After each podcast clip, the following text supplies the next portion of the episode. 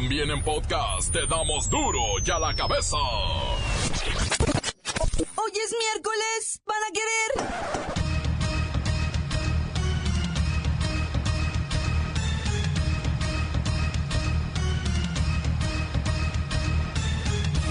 Hoy en duro y a la cabeza, sin censura.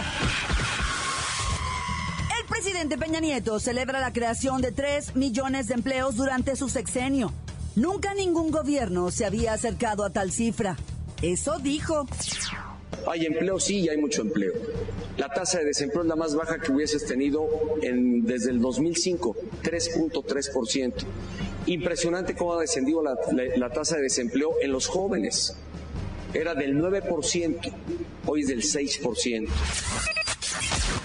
El Instituto Mexicano para la Competitividad asegura que el ISR es un impuesto que castiga a los trabajadores que menos ganan y afecta a la formalidad. Investiga la Procuraduría General de la República a 1937 funcionarios acusados de actos de corrupción. ¿1937? Eso es un mundo de bandidos.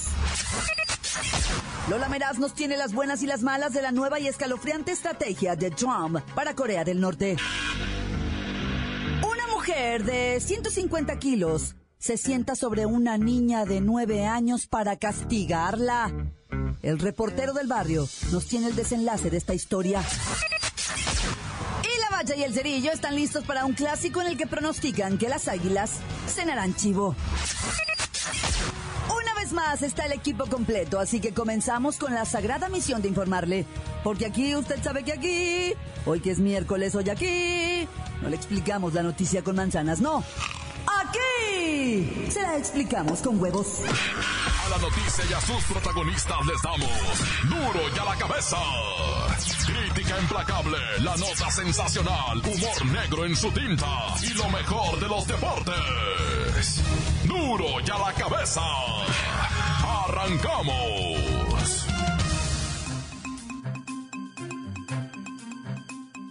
Presidente Peña Nieto celebra la creación de 3 millones de empleos durante su sexenio. Nunca ningún gobierno se había acercado a tal cifra. Dice... Aseguró que la tasa de desempleo es la más baja que se hubiese tenido desde el 2005, 3.3%. Y refirió además que es impresionante cómo ha descendido la tasa de desempleo en los jóvenes. Era del 9% y hoy es del 6%. Dice... Resaltó que el gobierno es un facilitador, que define la política pública, actúa para que México sea un país que genere confianza, que atraiga inversión extranjera como nunca lo habíamos hecho, pero es la sociedad la que realmente permite modelar el México que entre todos estamos construyendo. Dice, el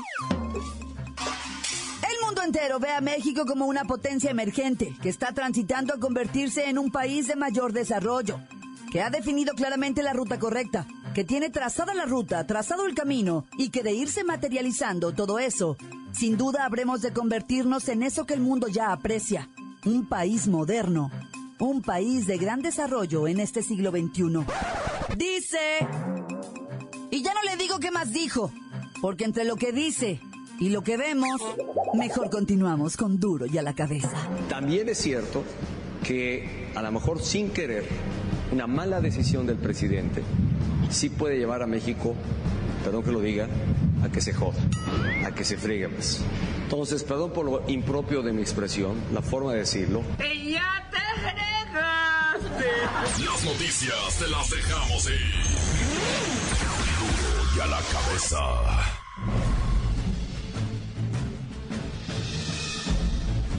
Atención pueblo mexicano. Por más vueltas que le den, la única manera de acabar con la pobreza es pagando mejores sueldos. Yo sé que dirán que la educación es la salida, que el desarrollo social es la llave, que el crecimiento progresista del país, etcétera, etcétera, pero es pura palabrería. Lo que os acabo de decir son palabrerías, insolencias y distractores, usados por la élite que gobierna vuestro país. No hay manera de salir de las miserias si no es con un principio básico. Dinero. Pagad buenos sueldos y los padres enviarán a sus hijos a las escuelas. Pagad buenos sueldos y se activará la economía en todos los sentidos. Seguid con salarios de hambre y el pueblo tendrá hambre. Pagad miseria y la vida será miserable. La desigualdad en vuestro país es asquerosa. Hay 75 millones de personas con incertidumbre alimentaria y simplemente no saben si este día habrá algo de merendar en su mesa al anochecer. Sin embargo, 16 familias concentran el 90% del dinero con sus negocios y empresas que generan y generan riqueza gracias, en parte, a la miseria de salarios que pagan. Dejaos de buscar resultados diferentes haciendo lo mismo por más de 90 años. Seguid jugando a las promesas de progreso y lo único que obtendrán es que la furia se siga acumulando en el pecho de 75 millones de bombas que integran al pueblo mexicano, pueblo mexicano, pueblo mexicano. Ya la cabeza. El Instituto Mexicano para la Competitividad asegura que el ISR es un impuesto que castiga a los trabajadores que menos ganan y afecta a la formalidad. El ISR quita mil pesos al salario de cada trabajador al mes. El Instituto Mexicano para la Competitividad exige terminar con este castigo. La tasa de ISR en el país se ubica en 9% y es la más alta de la región. En varios países se ubica en cero. Gracias. Incluso desde 2016, 14 países de la Organización para la Cooperación y el Desarrollo Económicos redujeron el impuesto al trabajo. Sin embargo, México tiene la legislación en materia sin reformarse desde 2008. Lola Meraz con lo bueno y lo malo del ISR. Lola. ¡Ay! ¡Uy! Me encanta pagar impuestos, o sea, soy súper, súper cumplida. Lola, échanos lo bueno y lo malo de pagar tanto ISR. Dinerito al gobierno para que nos tenga todo lindo y ordenadito, o sea, calles, banquetas, hospitales, escuelas, servicios, parques. ¡Uy, para tomarme mis selfies! ¡Qué lindo! La mala. ¡Ay, la mala! Que le damos al gobierno para que nos tenga todo lindo, así ordenado, las calles, las banquetas, los hospitales, escuelas, servicios, parquecitos, etcétera. ¡Uy, se lo joden!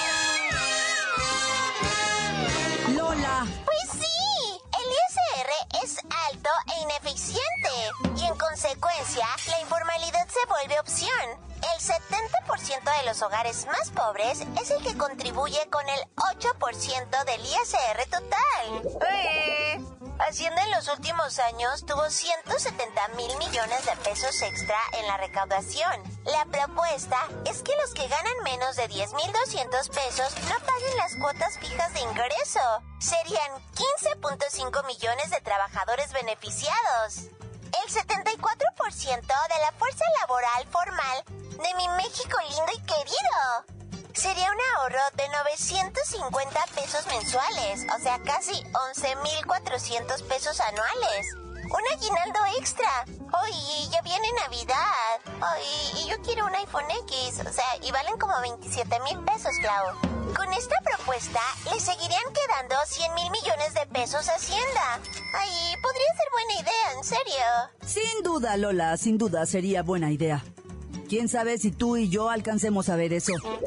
Las reformas fiscales no solo son para beneficiar al gobierno o gobernadores, sino a familias que están en el umbral de la clase media. Gracias, Lola. Ay, besitos a todos. El portal de Belén brilla como el sol. Arre, borriquito, arre, burro, arre. La nota que sacude. ¡Duro! ¡Duro ya la cabeza! Antes del corte comercial le ponemos play a sus mensajes. Llegan todos los días al WhatsApp de Duro y a la cabeza como nota de voz. 664-486-6901. Usted también puede dejar el suyo. Mire mi report. Quiero mandarle un saludo a todos los de Grupo Casri.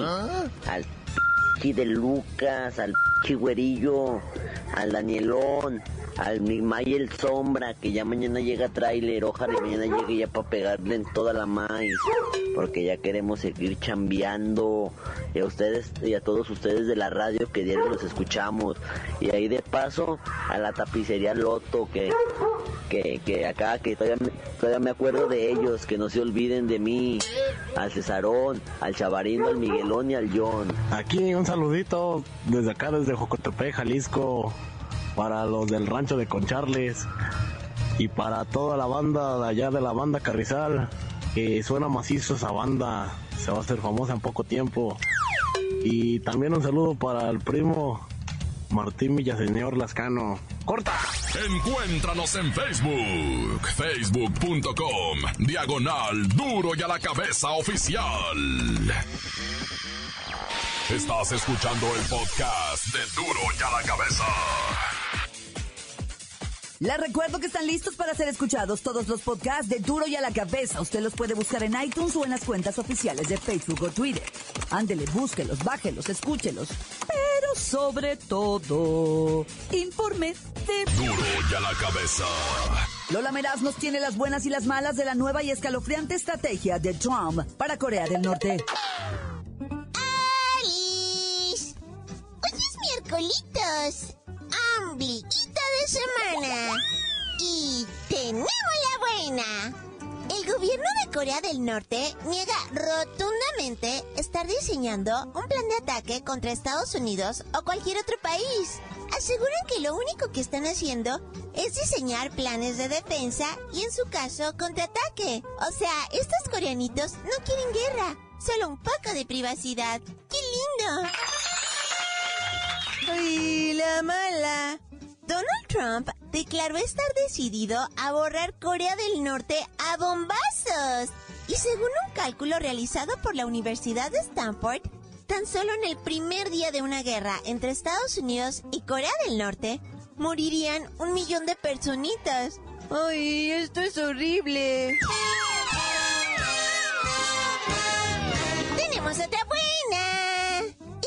Mañana se registró un tiroteo en un parque empresarial en Edgewood, en Maryland, que dejó a varias personas heridas. Esto según la oficina del sheriff del condado de Hartford.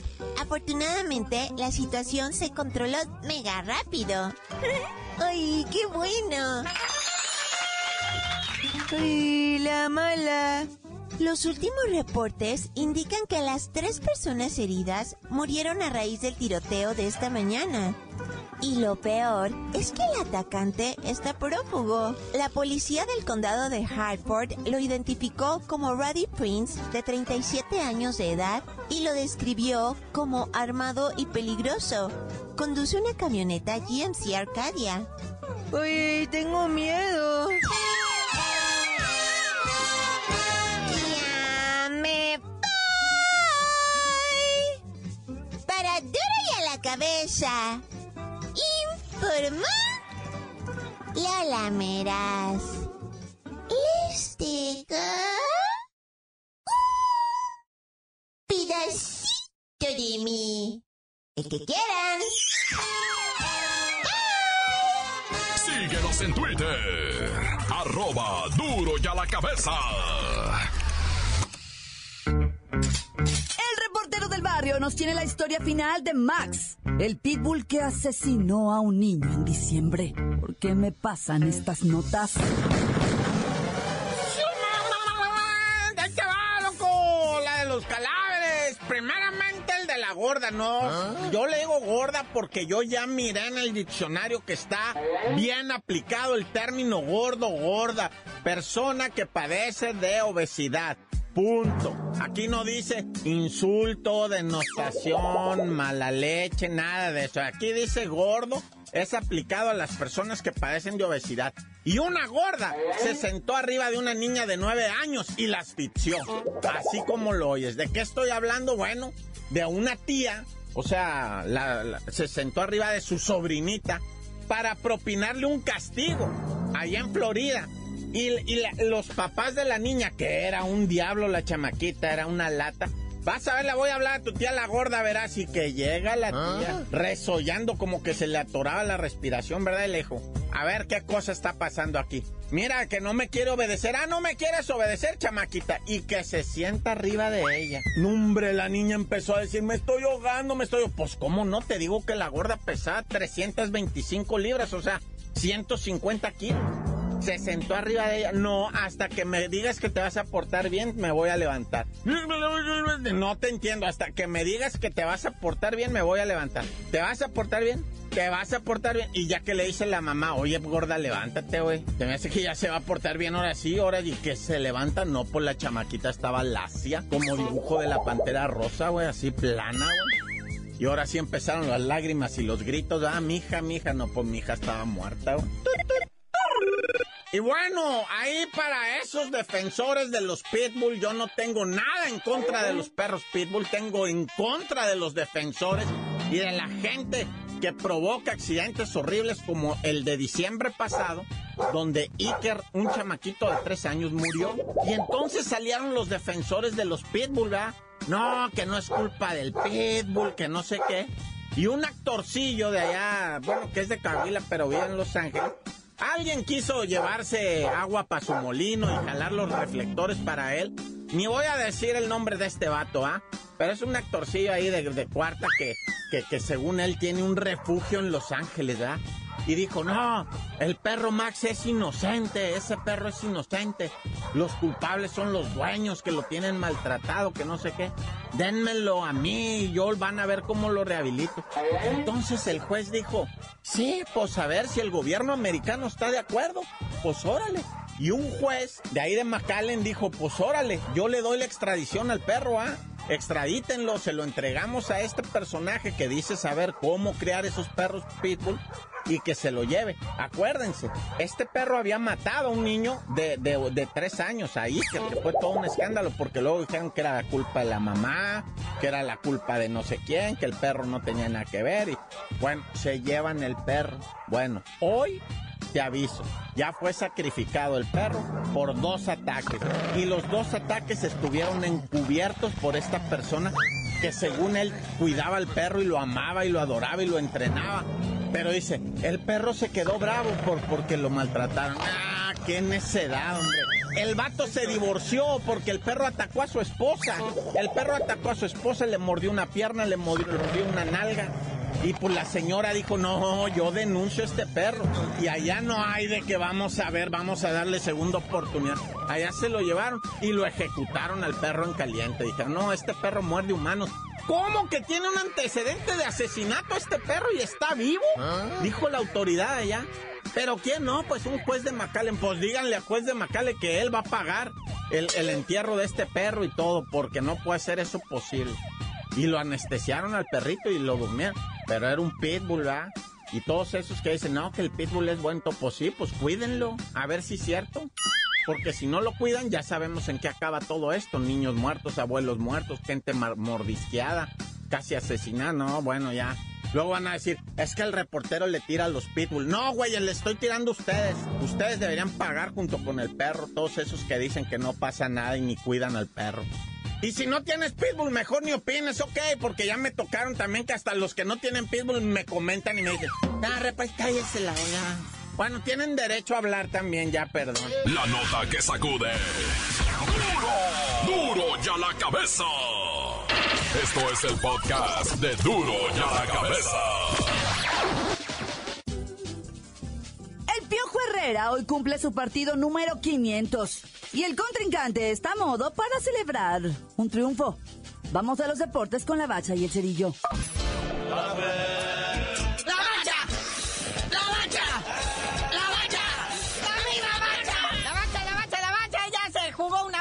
la jornada 10, hoy es la otra, hoy es la buena, pero ayer, ayer no, qué ridículo el estadio de Lobos WAP. Qué pena esta, esta plaza que está no solamente abandonada por sus directivos, que se quejan de una crisis económica, pero a ellos no creo que les falle el sueldo, ¿ah? Y luego, crisis peor, que no van al estadio. Ayer, en un estadio para 20 mil personas, no llegaban a los mil ciudadanos ahí. Y eso que regalan los boletos. Está verdaderamente frustrante esto de Lobos WAP. Que cayó obviamente ante el Tijuana 2 por 1. Que qué vergüenza del Tijuana que nada más le haya podido hacer dos goles a un equipo como Lobos WAP al que se le puede tundir con 40. Fallas el alumbrado en el estadio ahí de Lobos WAP. Caen al último lugar de la tabla del descenso para añadirle al insulto. Y en todos los partidos, tanto como en este y en el resto de los de la jornada de ayer, mucho gol tempranero. Aquí también a los dentro de los primeros tres minutos Tijuana ya iba ganando 1-0. Pero hablando de desastres, también qué desastroso y qué vergüenza el arbitraje en el partido Querétaro contra Cruz Azul. Ese árbitro Eric Jair Miranda, o sea, marcó penales para todos lados. Creo que marcó cuatro penales. Y luego lo peor es que tres no eran. O sea, iban 12 minutos de partido, ya había marcado tres penales. Y pues le regala el triunfo a la máquina, ¿verdad? 2-1 de una manera grosera. Pero pues ahí está. Luego Tigres fue a Veracruz. También al minuto 3 Guiñac anotó el golecito y ya se echaron para atrás. Y por cierto, destacando de este juego, pues que el tiburones rojos ya deje de preocuparse. Que se olvide de, de lo del descenso, que se reestructure, que juegue a ver qué sale, porque la verdad, con Lobos WAP tiene asegurada su estancia otra temporadita aquí, ¿eh? Porque el descenso ya se dijo para quién es, nomás hay que verlos jugar. Unos que estaban todos asustados con el descenso, pero al final ya ven la luz al final del túnel y con el nuevo director técnico que no han perdido. Pumas, después de empatar a ceros el último partido, ahora le gana 2-0 a León. El León que salió confiadito, ¿ah? Pero dice el Puma, no, espérame tantito, esto todavía no se acaba y le clava 2-0 al León. Y en el duelo de hermanitos, el Atlas recibió al Monarcas, que por cierto fue, hizo un gol y luego desapareció. Y el Atlas, para variar, no pudo remontar ni hacer absolutamente nada. Y ahí quedó un aburrido partido de Atlas 0, Monarcas 1. Y hoy, hoy sigue la fiesta.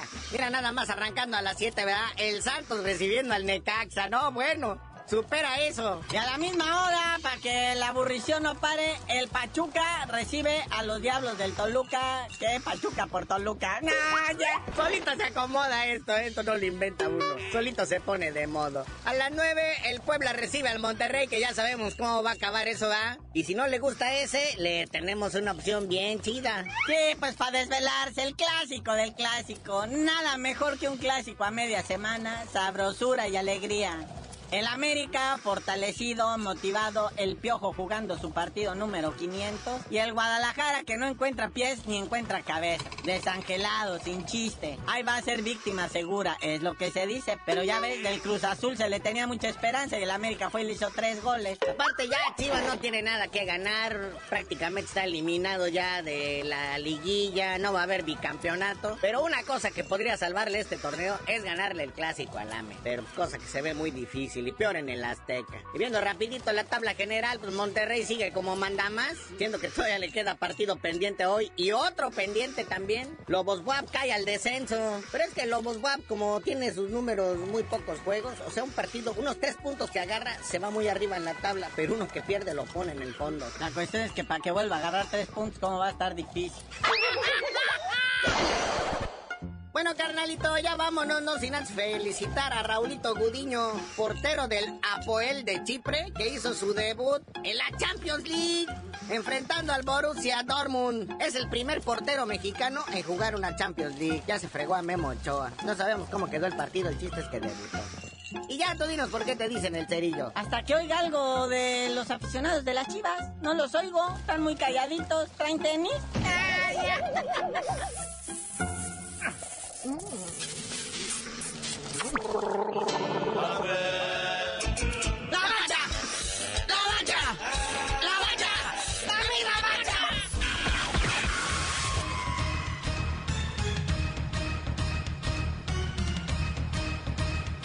Por ahora hemos terminado. No me queda más que recordarles que en duro y a la cabeza.